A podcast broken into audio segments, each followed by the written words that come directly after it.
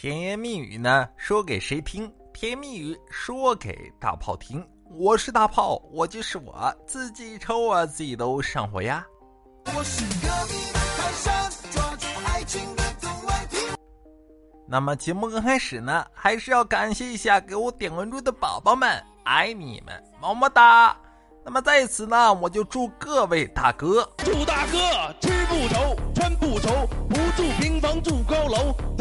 潇洒，夜夜温柔，买卖如同那个长江水，生活如同井上花，大财小财天天进，一顺百顺发发发。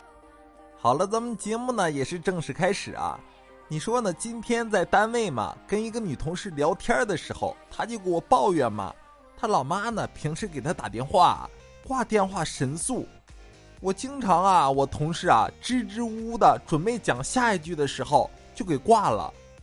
然后昨天嘛，回家就对他老妈抱怨嘛，那个妈，以后挂电话能不能不要这么快啊？有时候话还没说完你就给挂了。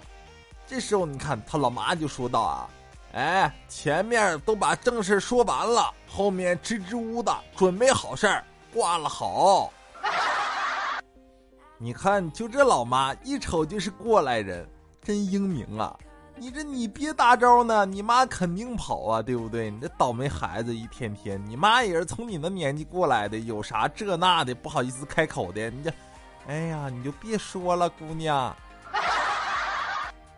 好了，不说这个事情啊，你说我们单位呢，平时啊，这些同事就比较有意思，你知道吧？属于那种有趣的灵魂，千篇一律，而且呢，这皮囊还特挺好的，对吧？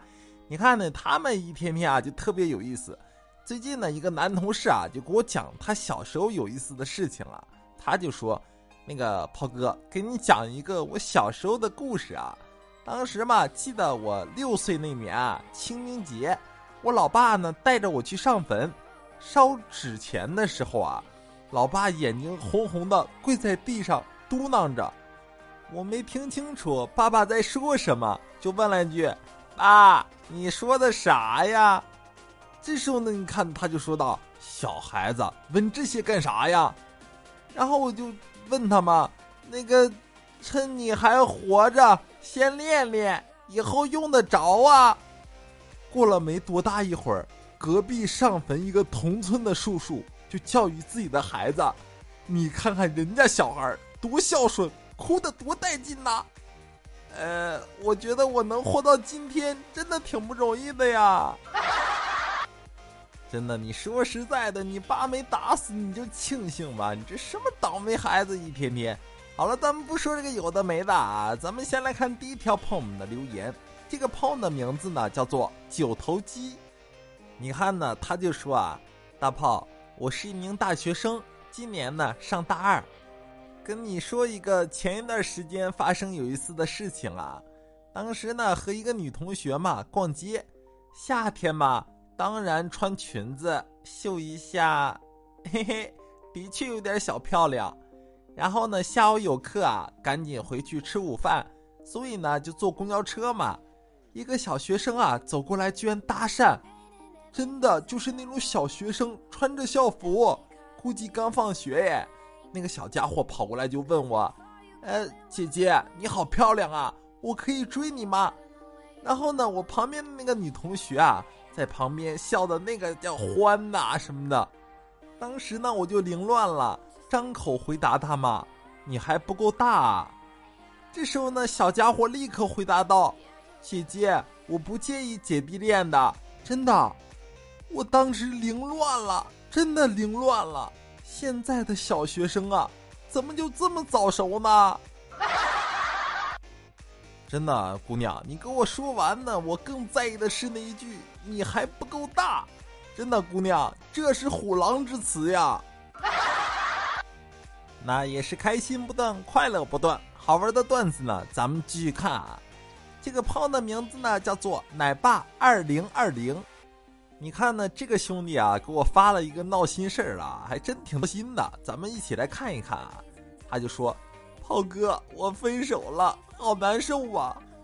昨天呢，女朋友突然对我说：‘亲爱的，和你谈了一年的恋爱，从来没有让你好好的过个节。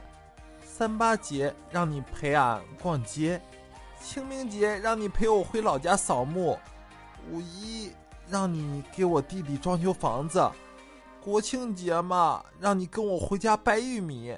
现在我决定还你一个节日，让你好好体验一下过节的快乐。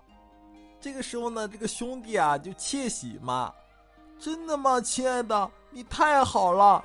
对了，你要让我过什么节呀？双十一。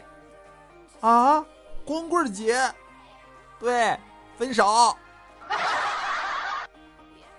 呃，真的啊，兄弟，不要难受，不要慌，问题不大。这就是个渣女，有没有？我的天，白他娘的累了一年了，你搞个球子呀你！哎呀，兄弟啊，你也是个倒霉蛋儿，有没有？辛辛苦苦一整年，盼来个这么个结果，我去，真的是。所以呢，新的一年啊，你要好好捯饬一下自己喽，把自己打扮的帅帅的，你的女神正在来的路上，就等你签收了。好了，咱们节目呢到了这里就要结束了。那喜欢的收听更多好听好玩的段子，记得呢给大炮点点关注。咱们明天见吧，拜拜喽。